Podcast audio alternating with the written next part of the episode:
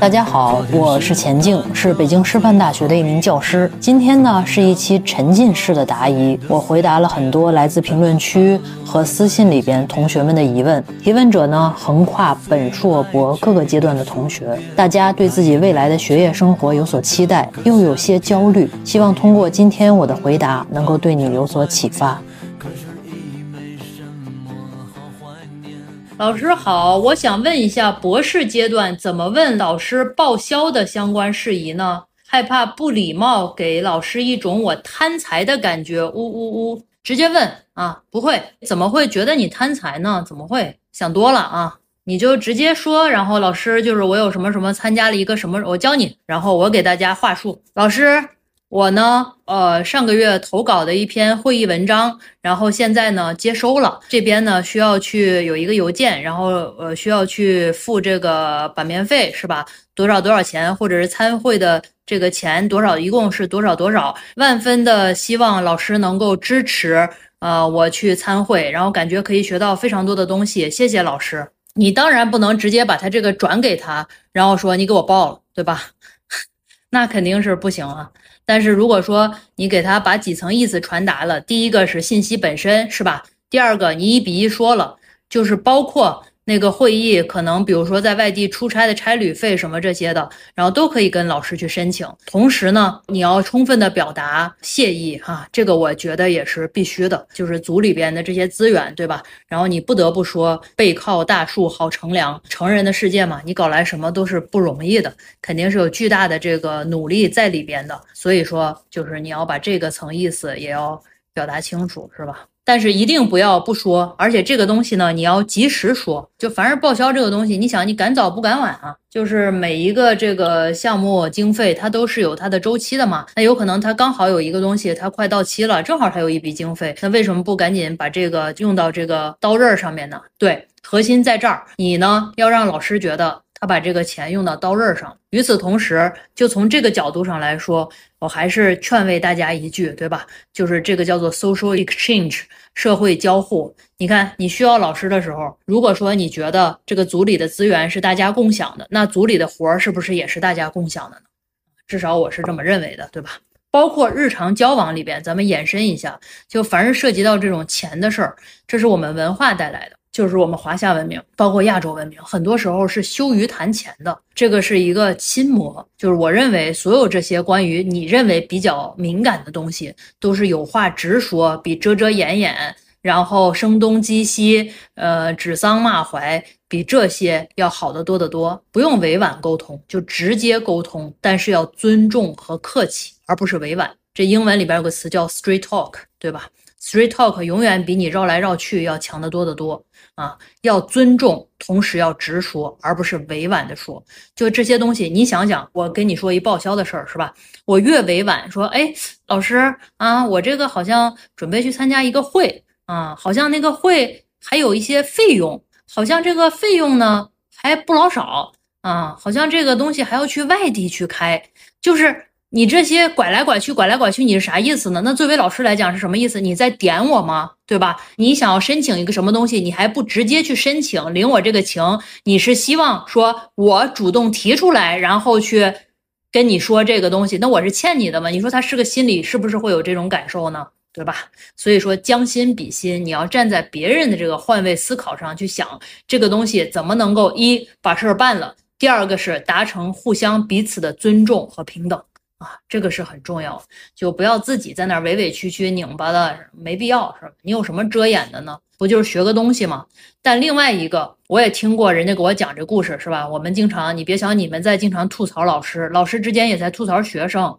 那有那个学生就会直接说，老师啊。我们要报一个那个什么什么学习什么数据分析的班儿，一个人五千块钱，我们十个人都要报。我听说你最近有个经费，你给我报了呗？你听到这个是内心是什么感受？就咱不说这老师好还是不好，你的感受会非常美妙吗？那还有一个问题是你这个东西人际之间是有成本的，什么意思呢？就是这个你还取决于你对方的他的心性是什么。他如果是一个能够去共情、能够去理解的人，可能会说啊，你像我有时候碰到有的学生，我也不是非常爽，但是呢，我会想啊，我都年轻过，是吧？我会这么去想啊，我年轻的时候可能也二百五啊，我年轻的时候可能也特别呛呛的，我年轻的时候可能也愤怒，那我能够去试图理解你，但是呢。好多人他可能他没有那么宽广的胸怀，那你想他如果遇到这个事情他会怎么着？那这个成本是不是由你来承担呢？这个成本就很高了嘛，对吧？啊，他还有一个问题是怎么开口跟老师讲一起写论文的事情？因为我硕士都是自己在写文章，法学专业，到了博士阶段不知道怎么跟老师沟通，表达自己的想法，并且我博导年纪偏大，两三年没有写文章了，怎么开口一起跟老师合作写文章？我觉得你不要说和老师写文章这个事儿，这个事情把这个东西收窄了哈。我不知道你的学科是什么样，就比如说像我们这个学科来讲的话，它作为一个论文来讲，它最后那个成品到写那一步，前面的努力可能有二分之一，就是并不是写的时候才是那个努力的开始，而是前期有你怎么想模型，然后你怎么去。反复的测试模型，然后怎么去找理论，然后怎么去这个在里边做这个 research，然后找到各种各样这个模型，然后反复的推翻，反复的琢磨，这是模型阶段，对吧？同时你要找到被试，你要花好多时间、金钱、人力、物力去做实验，去收数据，这也是一个 effort。到了最后啊，你回来了，然后你还要去整理那些数据，你还要去分析数据，然后之后才可能涉及到哦，咱们该 writing 了，是吧？该实际去写了。所以说，你到写论文的时候，可能前边的努力有二分之一，就写那个东西只是其中大链条上的一个环节。所以说，就是你很难，而且组里边有几十个人，对吧？你很难新来一个人就说老师，我要跟你一起写论文，就是我就会心里想，是吧？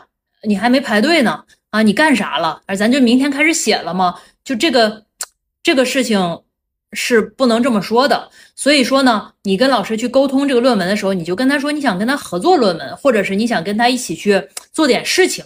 我觉得你把这个口拉的宽一点，然后呢，在这个组里边先沉淀沉淀，做做贡献，然后再说啊，我怎么去 co-authorship 的东西，对吧？这个可能是一个比较比较顺的这么一个。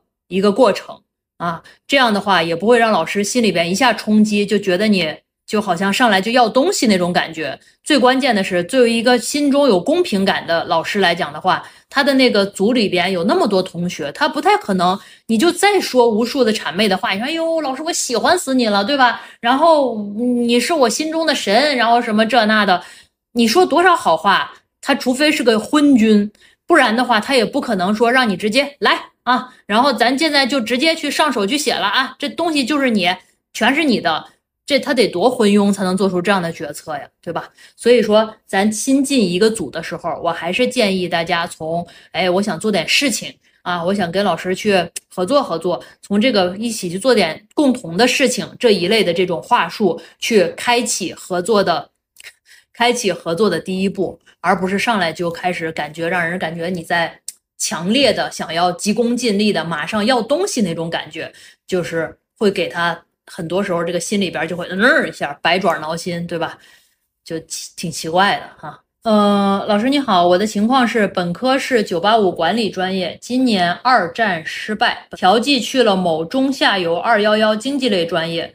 本科期间和两次考学硕成绩也还行，就是每次运气差了一点啊。我的问题是一。降学校级别读研会不会让老师和 HR 觉得我学习能力差，从此发展受限？第二个，我调剂去的专业是个新建的专业，和自贸区相关。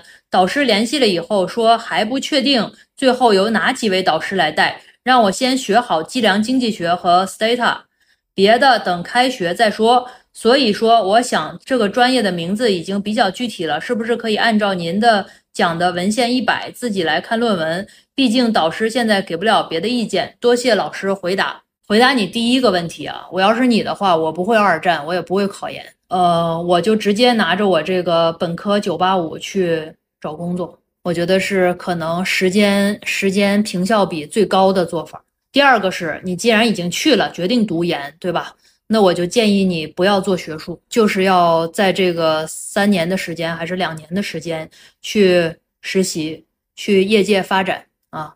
就是我是这么想的，就是因为这个是我不知道啊，就是包括日常生活里边可能也会有一些这个执念，就是他觉得必须要，呃，怎么说呢？必须要读研究生是吧？或者是必须，呃，必须要怎么着？我我能理解一种其中的想法是。你读了研究生以后，然后你有一些你已经有确定的心仪的工作，而这个工作是一定必须要读研究生的啊，所以说我这个时候是最支持你去读研究生的。但如果不必，你又不打算做科研，我不建议任何人去读学硕啊。就像我们这个学校是吧？我们这九八五的 MBA 好多都是上了好几年学，然后在职上这个呀，然后在职上了两年，又不耽误功夫是吧？而且与此同时的话，你还。就我相信你能，如果能考研考到学硕的二幺幺的话，而且你说你成绩又很高，那你以后上 MBA 上个九八五，我觉得你是妈完全完全没有问题的啊。这样的话，可能对你的简历和对你的这个职场更有帮助一些。但是现在既然已经决定去上了，对吧？那我同时又又不知道你后续的安排是什么，然后你的安排是。呃，如果说直接去工作的话，那你现在需要的是增长工作相关的见识，而不是和这些和这些就是半吊子做学术的人去讨论这个学术怎么做。这对于你来讲，单位时间的平效比太低了啊！就是你还是要增加一些职场的技能，不然最后的话就可能是一年龄大了，对吧？你入职的时候二十六岁啊，这个很多人可能已经当了一个小领导了。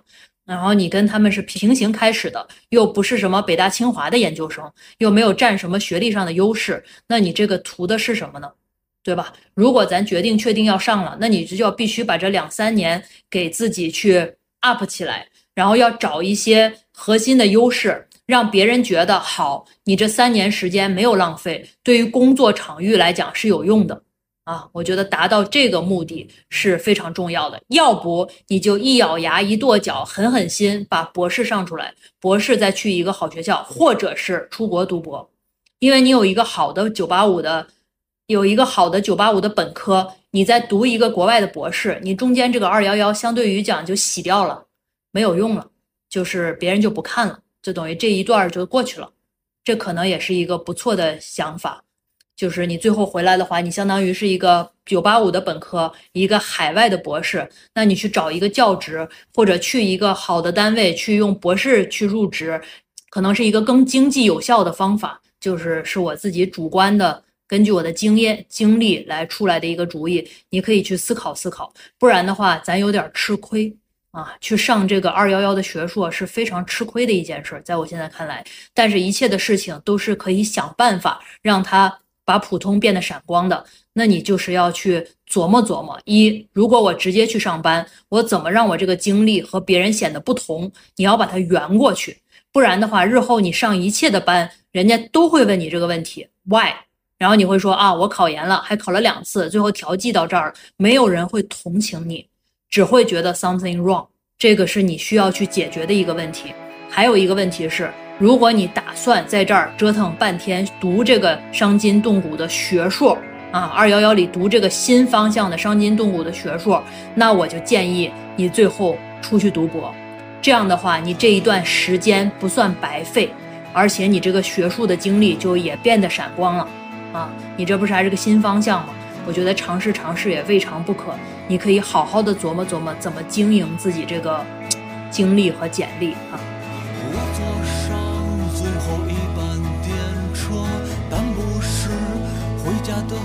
方向，看着窗外陌生的城市，听着手机里面的民谣。午夜的时候有人去吃饭，饭馆里坐满无家的灵魂，他们好像刚离开了地狱，他们也可能刚。呃，老师，我是严玲，然后中文分支文艺学专业，我有几个问题。一，这个学科需要读很多书，假期每个老师都布置了好多课程书目，甚至有一门课老师已经布置了下学期的两次报告。感觉自己埋没在必读书单里了。加上第一学期过后才分导师，都缺少动力去读导师论文呢。更不用说文献一百，感觉科研的道路有点受阻啊。我先跟你说这个哈，这个可能是所有的学科一个共性的问题，就是读书还是读文献啊。这个我不管你是什么专业，只要你的老师是还在学术这个 track 上面继续去经营的人，学术发表是他绕不过去的核心竞争优势，对吧？因为你在衡量的时候，虽然你可以说这样是比较呃功利的，但是你在衡量一个学者的时候，你不管是就你在任何一个门槛下边，还是在申请任何一个东西里边，人家都会让你去填一个表，叫做过去五年的学术发表和过去五年的学术经历，就是你绕不过去这个表，你无法填上的一个东西叫做在过去五年我读了二百本学术相关的 book。这个是你写不到上面的，所以说一方面就是一，但是这个不代表说你该读的书不读，对吧？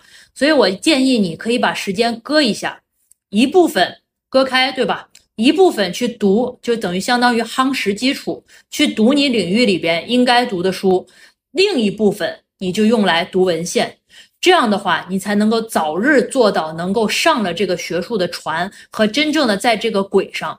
不然的话，你在这个学术上面永远没有入门，就相当于相当于一个文学爱好者，这个是远远不够的。你要从文学爱好者变成文学学者，这个里边的路是你需要去补的啊。这是你的那个第一个问题。第二个问题，我之前联系了一个感兴趣的研究领域的学科主任，想让那个教授呢做我的导师。他也是回邮件说，知道我是个爱学习的学童，但是学校。统一第一学期后分导师，让我先读完老师推荐书单，感觉呢就不太好继续骚扰那位教授了。呜呜呜！我不知道大部分学校是什么啊，但是我总觉得这种说学校以后会分配是在搪塞你。就是我认为大部分学校现在遵从的一个是双向选择，就是我们无论是 MBA 还是学硕还是博士，甚至。本科生的导师制没有一个是国家分配的啊，只有一个是分配的，就是新生导师制，因为谁也不认识谁，是吧？名单一拉，一人几个，就这种。大部分其他的都是双向选择，所以说这种说到时候会分，是吧？你别着急了，就我也不知道啥意思，对吧？你我还是建议你，如果特别心仪他的话，继续去交流啊，继续去交流。第三个问题哦，就是。他说呢，研一之后的每门专业课都可以就课程论文展开变成可以投稿的论文去尝试投稿。我的这门课不需要做实验，你觉得可行吗？我不懂你的学科，如果你觉得你这个就是学科里边既不涉及到什么数据，然后只是说这种表述性的话，就可以发表到不错的领域期刊上面的话，那你可以尝试啊。为什么不行呢？你不但可以尝试，你还可以。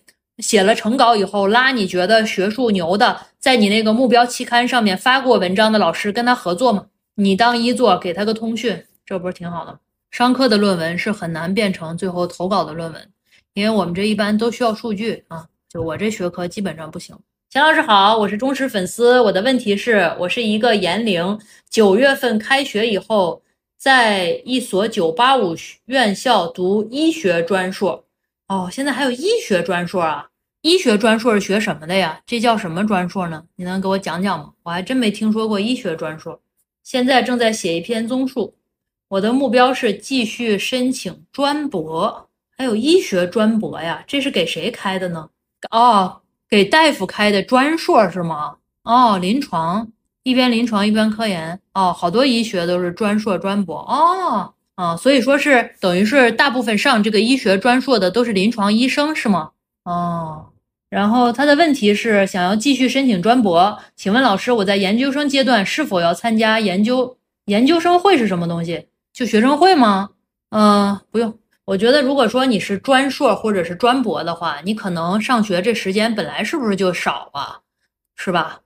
就是如果说本来就时间少的话。然后作为大夫来讲，我觉得你看你又有临床经验经验是吧？然后就我认了解的一些大夫是吧？临床大夫他们好多最后职业的瓶颈都是卡在科研不行。如果你能临床又厉害，科研又厉害，你想你得多厉害？你会在乎现在那点儿浅薄的社交吗？我觉得大可不必啊，大可不必。你自己把你那个就是临床的那个首页整好了，然后把自己的科研搞起来。好多那临床大夫都是做手术挺厉害的，科研他们也照样特挠头。如果你能够科研能力强，又实际临床经验丰富，又能力强的话，你想你这个是未来的高高潜人才呀。就是为啥要去跟他们弄这种非常浅浅层的社交呢？何必呢？啊，我觉得没必要。啊，就是把科研搞好。要尤其像你们还非常年轻，你看现在在市面上这些大主任。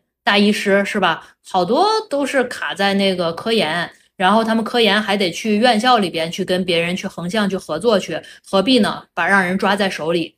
如果说你自己又有临床经验，自己的科研这个底层的这个 training 就所谓科研训练又比较扎实的话，就你上学的时候能够打得比较深，你干嘛要跟他们合作呢？自己又有一手的临床数据，又有实际的科研的这个能力和经验，而且最关键的是，这个时候为什么你要去读文献呢？你就有科研审美了，你就知道哪些数据是有价值的，你就知道怎么能够一边当你的临床大夫，一边去琢磨怎么发表好文章了。我就是这么认为啊。说老师好，我现在处于研龄阶段。考研调剂渠道的专业是职业技术教育、财经、商贸方向。给老师发了邮件，他没有明确说让我进组学习，他让我去多看新的教学模式和教学方法相关的文章。我感觉很宽泛，这两个内容用钱老师的文献一百的方法来搜，感觉能拉出来很多。我还是没太懂怎么去选择哪些文章来读。你看看这个老师他具体发的文章，他的关键词，你把老师发表了的文章拉出来，然后看他那个发表的文章那摘要下边不是有一个 keywords 吗？然后你就找他那个 keywords 最高频的几个，找那文献一百去看。他还问我说，老师你是怎么看待职业技术教育、财经商贸方向这个专业的？我没有什么怎么看待，就是专业非常多，有好多我都不懂，就专业都是专业呗，是吧？他说他是调剂的，然后感觉自己把这个专业给割裂开了。你就去看你的导师是吧？他的 keywords 高频词是什么，你就弄什么就行了啊。哦，他问我怎么去找出来的？呃，这个问题不是浅显，而是你把它想的太精密了。这个是一个大概的方向，就是你要去找一下，比如说你拉出来以后，那些高频词涉及到的不一定是一百个，对吧？那些涉及到的高频词里边。然后你涉及到的文献可能有三十个、五十个，然后你再套着这些文献套文献，再去那个 reference 引用里边，再去不断的寻证的一个过程，没有那么快啊。就是你能把你老师这点文献倒明白，怎么着也得三个月啊。就你要我说的三个月是每天六个小时，三个月啊。就是，而且你在这个过程中可以不断的去跟他探讨，这样的话他就知道你是个有心的人，不是大傻子啊，是可以去对话的，可以商量事儿的，可以讨论问题的。这个过程也比较关键啊，你可以去尝试一下。老师你好，我本科是双非，今年考了北京二幺幺研零啊，祝贺。呃，本硕都是国画专业，哎呀，会画画真是羡慕。目前。我的了解是，国内美术博士非常少，但是我有读博的打算，是在国内卷国画博士呢，还是去日本读一个近似专业的博士呢？谢谢老师。呃，叫什么？北京二幺幺，这个是你们国画领域厉害的吗？不是很厉害，出国，出国哈。就是我觉得，你看你现在这个不厉害，然后又是这种这么本土的这种类似的专业。如果你去读博的话，一可能名额根本不是你的，你你搞不定啊，你卷不来，因为这里边我感觉可能是有一些传承啊，就是你搞不定这个的话，你就非常麻烦，非常非常卷啊。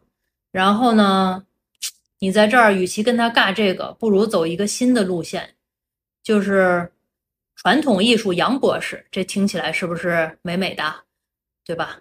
然后这个可能是一条不错的路。啊，然后回来呢，你可能就可以和他们那些其他的那种国画啊，或者怎么着这些这些专业的学究，可能形成某种程度上对话，至少他会对你有一分尊重，这个是很难得的。就是人就是两个路嘛，要不你就抱抱上一条粗壮的大腿，要不你就另辟蹊径。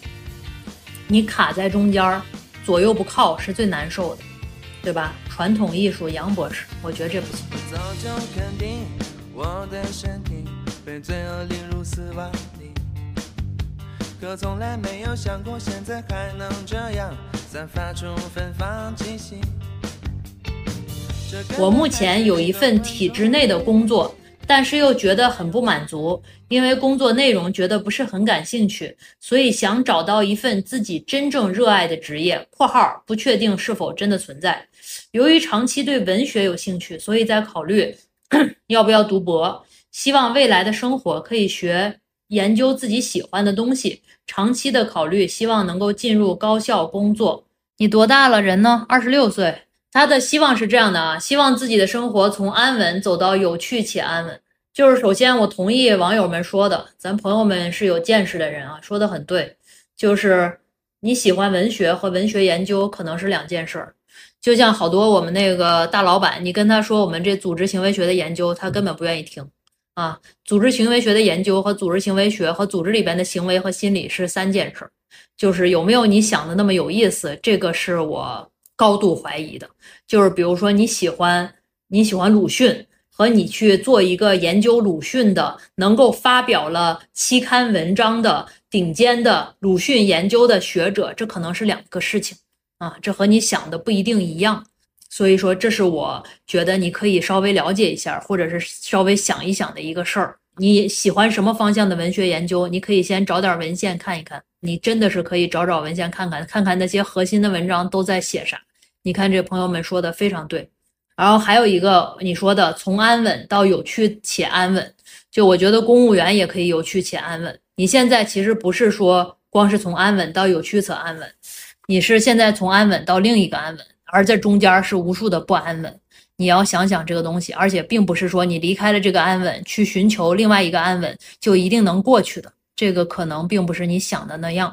但是如果说你真的特别喜欢文学某个方向的研究，并且有志于一辈子干这个的话，我觉得可以。但如果你寻求的是又安稳啊，然后又能挣钱多，然后还能有意思，去寻求某一个教职的工作，我觉得可能缘木求鱼。就是教职里的人，就是都是大学老师，对吧？同样一个专业的，有的人是有趣且安稳，同时特别痛苦；有的人是安稳，同时特别痛苦；有的人是有趣，同时特别痛苦。但是那个底层都是有痛苦在的，就是没有一个教职，我觉得能把苦挖走，而只剩下甜，这个不太可能啊啊，大概就是这样了哈。然后再回答你那个问题，飞升即走是真的完全离开吗？对呀、就是开除了。老师，请问您觉得学术观点是主观的吗？我是大三学生，最近在和老师做论文，总觉得对自己提出的观点没有信心，感觉好主观。但导师好像对我的想法没有太多反对。谢谢秦老师的回答。对对对，学术观点就是一个循证科学。就比如说我们大部分的学术都是用前人的东西去 support 你自己的观点，所以说你那个观点是主观的，但是你也要证证据证明，是吧？而不是直接端起一个杯子来说，嗯，它就是白骨精，啊，这是主观的，但是你得有证据啊，对吧？你为什么认为这个杯子是白骨精变的呢？这个里边你就要去 make arguments，是吧？要做议论文了啊，要去支持这个观点，这个是这么回事儿。呃，老师好，我本科双非保研上了九八五的研究生了，哎，真厉害，真棒啊，给你点赞。我现在很焦虑，很害怕。开学后我的成绩不如别人，也担心父母，他们很辛苦，想当一名大学老师，但是也觉得路很遥远。所以你的问题是什么呢？就是你考上九八五研究生了，我跟你讲啊，没有一个导师去查你是考了多少分，考得好不好，对他来讲 means nothing。就是你不用担心什么成绩不如人什么的，或者说傻不拉几的上上研究生就去就去拼那个 GPA 去，这是一个最傻的方法，千万别这么干啊！你上了研究生了，你就要好好的去一边把你必须要上的课上了，与此同时呢，你也要去做研究啊，这就是我的建议。然后至于你说的这些都是客观事实，也没啥好担心的，就你要把你的担忧和焦虑落实在行动上。比如说，你担心父母他们很辛苦，那你那你就要去拉长了。既然你父母支持你考研，说明他不是一个短视的人，那你就要好好的把你现在眼前的事儿做好，而不是在那说，哎呦，那个叫什么短视的那种仁慈是吧？哎呀，他好心疼他们呀，我赶紧去上班呀，这都大傻子对吧？我我相信你父母听见你这个没有志气的想法，一定会气死。好好去利用你这个时间，做你该做的事情，不要没事儿在这瞎操心。有你操心的时候呢啊，就人能不能立得住，就是你进了职场以后能不能立得住，能不能首先自立啊，能不能自强，能不能够保持父母给你提供的生活条件。好多人毕了业以后是不能维持父母给他提供的生活条件的，有的人会如果靠自己的话过会过得更差。那你那你父母会会会会那个觉得放心吗？不会的啊。首先人就是要自立，对吧？就不要现在在这儿啊叽叽咕咕的，然后父母好辛苦啊什么这些，你在担心给谁看呢？没必要啊。就是好好做好你自己的事儿，把你自己先过好，然后呢好好爱他们，然后力所能及的去去做一些。就是对你们都好的这些事情，对吧？大概就是没思路。干嘛都难，什么当大学老师路很远，你干别的也路很远，就是路很远走呗。所有的路的远都是走一步看一步的，就是计划好一个，冲着那方向冲就行了。就想这些都没啥用，而且不要因为自己的暂时的这种所谓的对父母的担忧，做一些幼稚的选择。该干嘛干嘛啊！你一定要记住一点，就是只有你自己好了，才能够帮助到别人。不要把自己过得乱七八糟，还嘴里在那说：“哎呀，我都是为了你们好。我要不是当初为了你们，我就不会做这个决定。”太傻了啊，太没意思了，特没劲，何必呢？不要这样哈。他说本科也是九八五，降级去读研，去了普通一本，但是我想走科研的路，一样，就是我建议你出国。如果你特别想走学术的路的话，我觉得可以出国。嗯，钱老师晚上好，我是一名欧洲留学回国的硕士啊，海归朋友，目前呢准备申请国内的博士。妈呀，我想问一下，在国内申博的话，是否可以？是否认可国外教授的推荐信呢？认可，认可，认可。如果认可，国内许多大学要求副高以上职称，对应国外是什么呢？Associate Professor。另外，还有一些学校要求一定有你申请导师的推荐信。这就是在前期联系导师的时候，直接找导师要吗？你还有多久申请啊？我觉得你可以跟这导师合作合作，是吧？给他干点事儿。大家不要浪费这个推荐信的机会，最好是你比较了解的人给你写，对吧？尤其是这种，他还要求他还要求你申请的导师给你写推荐信，其实就是看他有没有意愿要你嘛，对吧？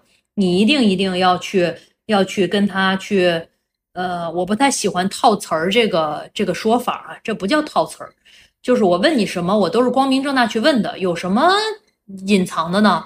你去找工作，你也要问你这儿能挣多少钱呀？难道我会猜吗？对吧？这不叫套词儿，这就是我想问，而且是你有你的价值，我有我的价值，我们都是为了去进组干一个对我们双方都好的事儿，这个没有什么套词儿的，你就是秀肌肉。啊，我特别牛，是吧？我来了不仅是拿你东西的，跟你学习的，我还能给你贡献好多东西。我是一个高净值、高成长的人类，来了以后你要了我不会后悔的。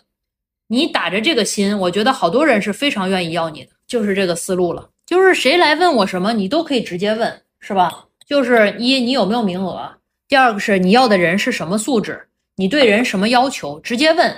他对人的要求不符合你的期待，你也可以把他 pass 了呀，没关系，对吧？何必呢？就是这是一个双向选择的东西，套什么词儿呢？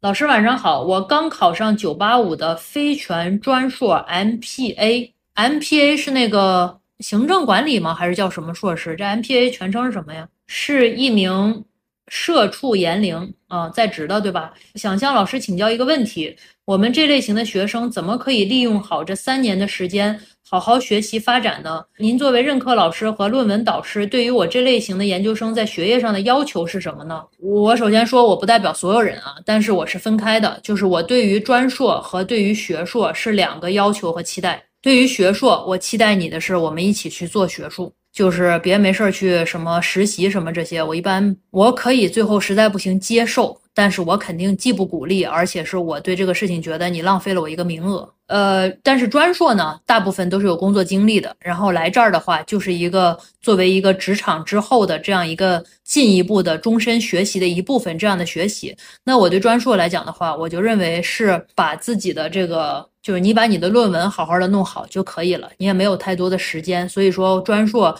做学术这个事儿，我是完全不期待也不要求的。就是你你你可以完全不做，我连问都不会问。当然，有的专硕你特想做。你有这个意愿和时间，那也可以，那你得找我。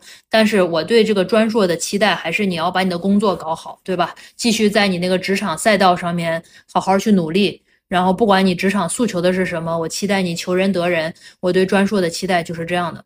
那翻过来的话，那专硕来讲的话，我认为一你要把那课都上一上，是吧？你觉得有用的。第二个是自己的论文要自己操心，自己搞好就行了，就是把基本的需要达到的要求达到了就可以了，好吧？我就是这么这么这么要求。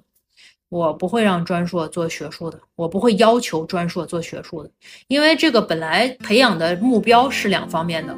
像我们 MBA 的话，就是全称叫工商管理硕士，这个是从美国衍生过来的，他培养的就是高级职业经理人。所以说，这些人的话，你是不应该要求他去做学术的，我是不要求的。然后，但是如果说他作为这个，他把这个当成一个跳板，以后要读博士，他特别想有学术经历，特别想有学术的这个升级的话，那觉我觉得可以，对吧？那这个目标就又达成了一致了，那咱们可以做学术，不然的话，我是不要求的。你说你想在海边买一所房子，和你可爱的松狮一起住在那里。你会当一个心情杂货铺的老板娘，随着心情买着自己喜欢的东西。生活越来越压在职网课是吧？怎么做性价比高？看你诉求是什么，每个人要的不一样。像有的人这个诉求就是一个学历，对吧？甚至都不是人脉啊。换句话说，其实很多时候。我觉得这个人脉也是个非常 tricky 的东西，就他是认识的人，是不是你的人脉是另一回事儿。你看你诉求什么，每个人要的真的不一样。我已经教了，从一三年开始教 MBA，教了十年了吧，快。然后这里边真的每个人要的都不一样。最傻的就是那种跟着别人去的，就是别人要的他也不想要，他也不知道干点啥，就在那晃晃晃晃晃瞎晃悠。我觉得挺傻的，反正。你自己该干嘛干嘛去，人生有非常多可以干的事情，是吧？你该忙你的事业，忙事业；该忙爱情，忙爱情；该忙生生活，忙生活。有非常非常多的事情可以忙，而不是你你你选择哪一个，我觉得都是对的。但是唯一就是不要去看着别人，是吧？人家有我也要有，他做那个也要做，他去参加沙赛，我也要参加沙沙赛；他要去参加马拉松，我要去参加马拉松啊！他要去干这个什么什么参加什么什么什么竞赛，我要去参加什么竞赛。就是你要什么呢？对吧？你要要的是要比较明确的，这个是比较好的。那如果说你要的就是热闹，那也可以，是吧？随便。钱老师好，我是双非研陵农业工程、农业机械方向的老师的研究方向主要是尾水处理和海产品的冷链处理什么的。你看大家教我好多各种各样的专业，你看专业有多少啊？但是老师希望我做一个机械臂或者水泵这个方向，我没有接触过，而且和导师方向不一致。我的问题是一。我的论文一百是选择导师的方向的论文，还是机械臂和水泵的？我不太懂你这个专业哈，就是你这是实践性的吗？对吧？是实践性的吗？如果实践性的话，需要看什么论文吗？你们最后需要写一个这种完全学术性的论文吗？我不太懂这种，这算工科吗？按道理来讲的话，如果说你去文献一百是什么的话，那肯定是和你最后做的这个机械臂水泵一致，是比较科学的啊。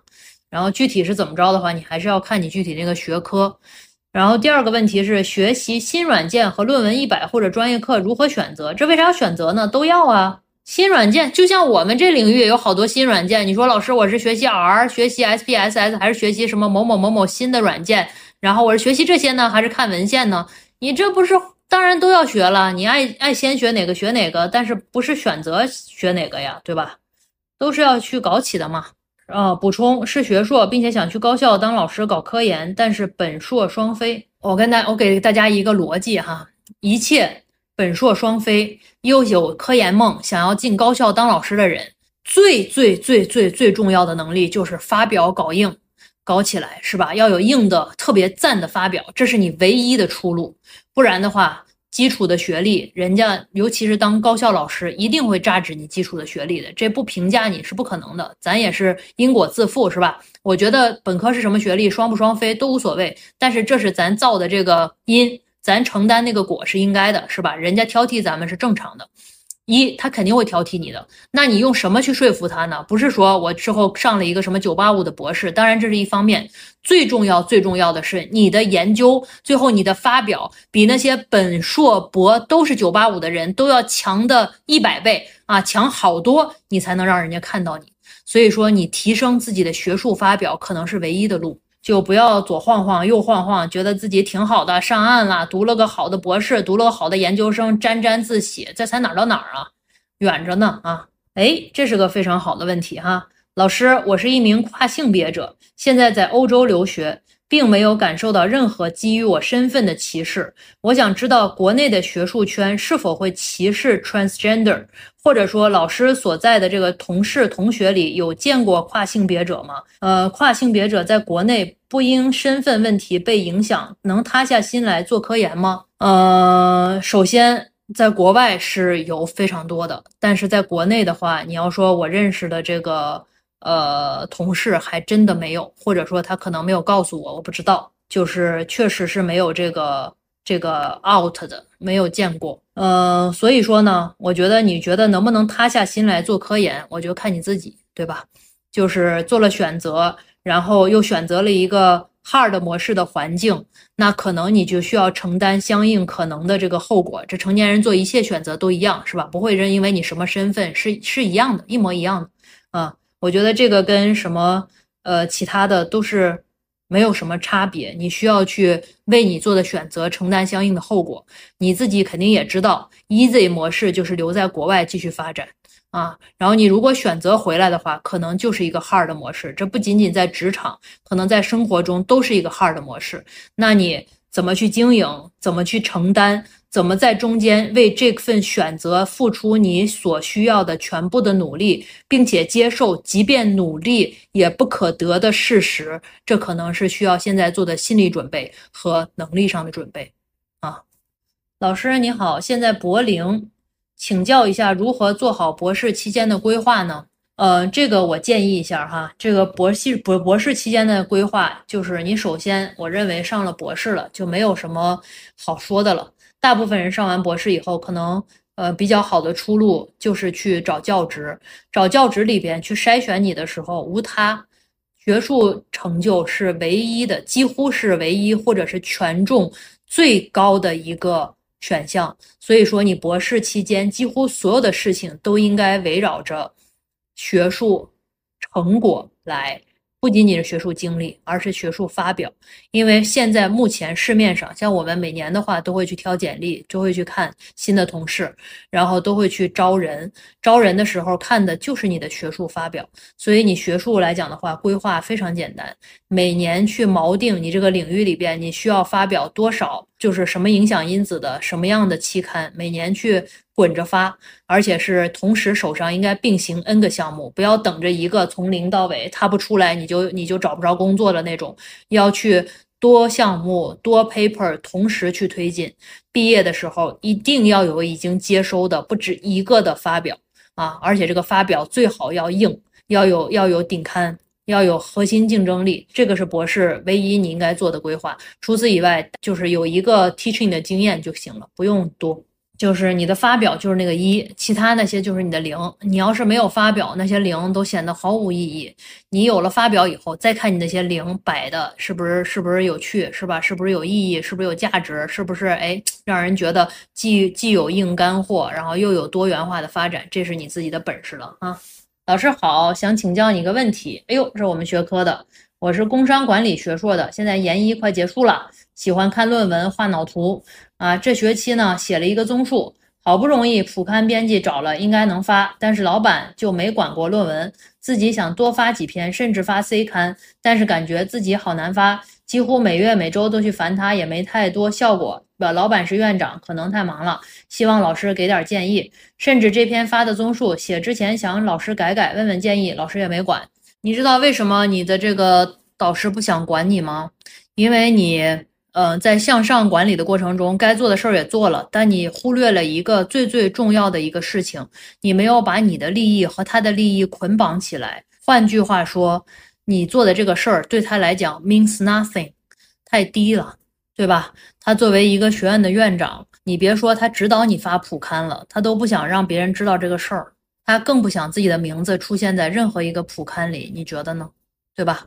换句话说，你让他做的这些事情，只是在服务于你，而不是服务于你们。我们在向上管理的过程中，一定要想要把你们绑起来，要做一个对你也有意义、对他也有意义的事儿，而不是说。只是做一个，你快看我是吧？你快点给我去弄这个，你快点去给我弄那个。我都找了你这么多次了，该说的好话也说了，你怎么就不理我呢？对你来讲是给你改论文，对他来讲是在浪费时间，甚至他帮你改一个顶刊论文，哪怕发不了，都不会帮你改一个普刊论文去发了。你明白这个逻辑吗？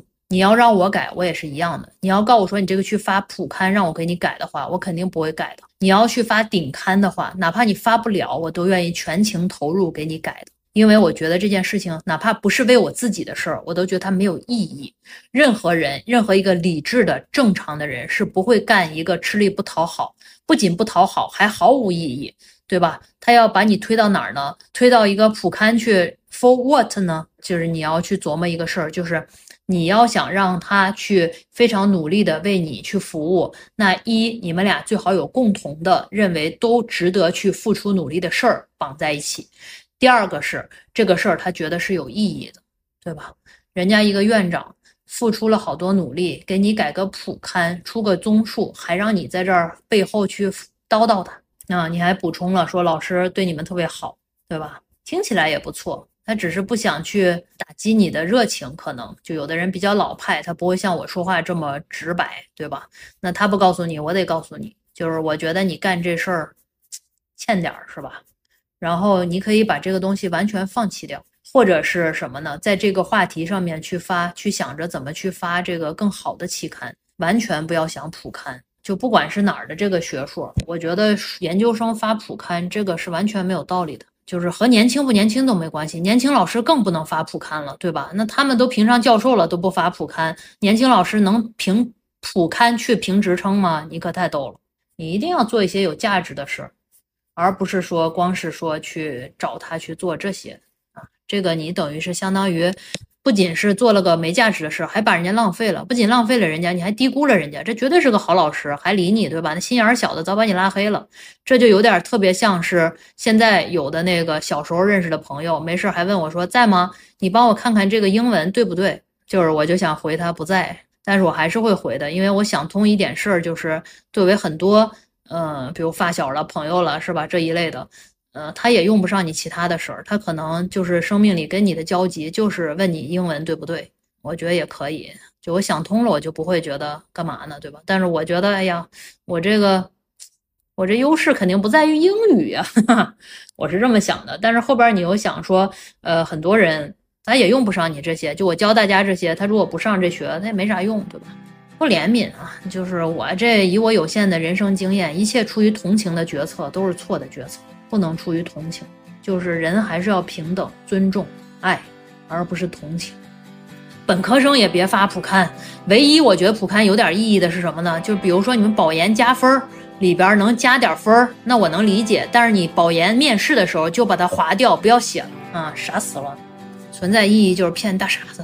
我最爱去的唱片店，昨天是他的最后一天，让我陶醉的碎片，全都散落在街边。好了，今天的节目就到这里，欢迎大家订阅，也期待在评论区听到大家的声音。我们下期再见。